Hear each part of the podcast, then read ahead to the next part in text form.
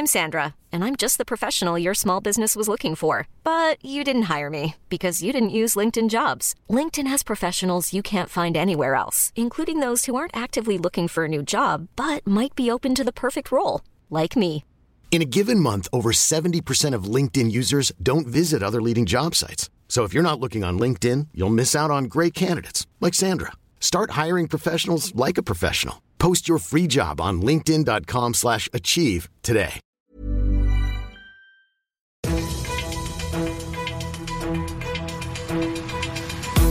95 5 Charivari, das München Briefing, Münchens erster Nachrichtenpodcast. Mit Christoph Kreis und diesen Themen. Nach dem Zugunglück von Garmisch ermittelt die Münchner Staatsanwaltschaft jetzt wegen fahrlässiger Tötung und Deutschland gegen England in der Allianz Arena und die Sorge der Stadt München vor Hooligans. Ich freue mich, dass du bei der heutigen Ausgabe wieder reinhörst in diesem Nachrichtenpodcast. Da erzähle ich dir jeden Tag in fünf Minuten alles, was in München heute wichtig war. Das gibt's dann jederzeit und überall, wo es alle guten Podcasts gibt und immer um 17 und 18 Uhr im Radio. Vier Tage ist das schreckliche Zugunglück von Garmisch jetzt her. Es beschäftigt uns aber auch heute wieder, beziehungsweise immer noch. Denn nachdem in dem Regio in Richtung München, als der am Freitag entgleist, fünf Menschen sterben, schaltet sich sofort die Münchner Staatsanwaltschaft ein und fängt an zu ermitteln.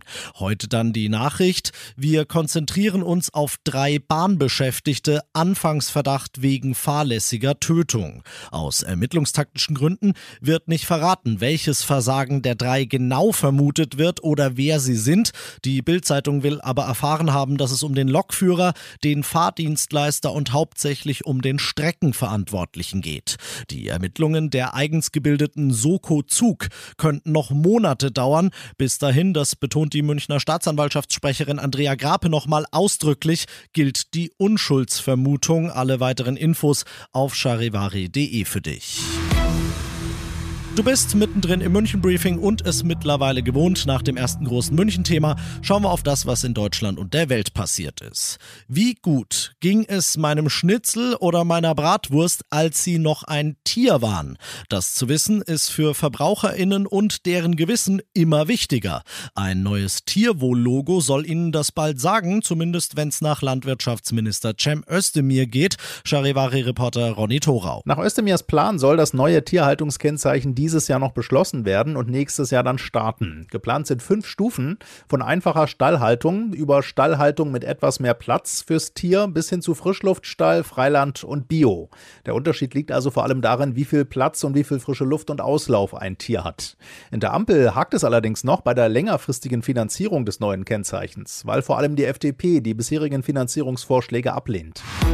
Ich freue mich schon jetzt auf Mitte 2024, denn die EU-Staaten und das EU-Parlament haben heute beschlossen, egal ob fürs Smartphone, fürs Navi, für die Kopfhörer, fürs Tablet und, und, und, es braucht dann nur noch ein einziges, nämlich ein USB-C-Ladekabel. Das soll der neue Standard werden und alle neuen Geräte sollen dann diese Ladebuchse haben müssen. Aus Brüssel Charivari-Korrespondentin Sarah Geiser-D. Ein Ende des Kabels Kabelsalat zu Hause und weniger Elektroschrott. Das einheitliche Ladekabel soll Vorteile für Verbraucher und Umwelt bringen.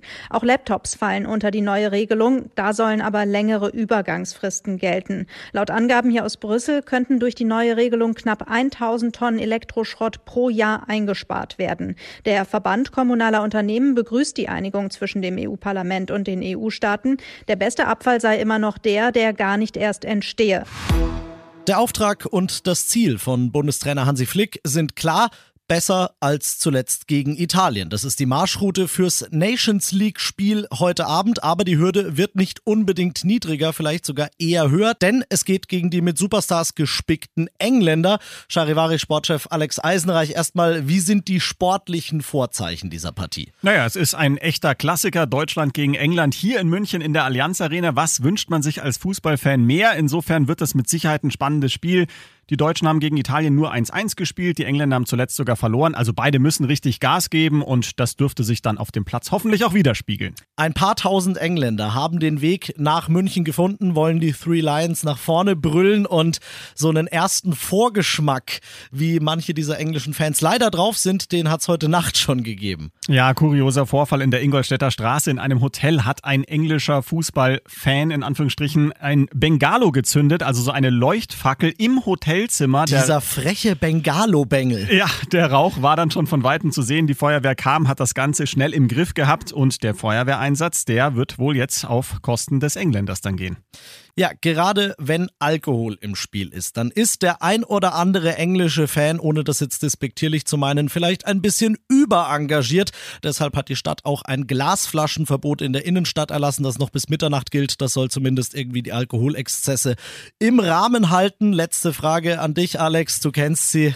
Wie geht's aus? Ich äh, sage mal ganz diplomatisch 2 zu 2. Ja, damit glaube ich, könnte man gegen England leben. Los geht's um 20.45 Uhr in der Allianz Arena. Das Spiel siehst du live im ZDF. Ich bin Christoph Kreis. Mach dir mit oder ohne Fußball einen schönen Feierabend. 95.5 Charivari, das München Briefing, Münchens erster Nachrichtenpodcast. Die Themen des Tages aus München gibt es jeden Tag neu in diesem Podcast. Um 17 und 18 Uhr im Radio und überall da, wo es Podcasts gibt. Sowie auf charivari.de.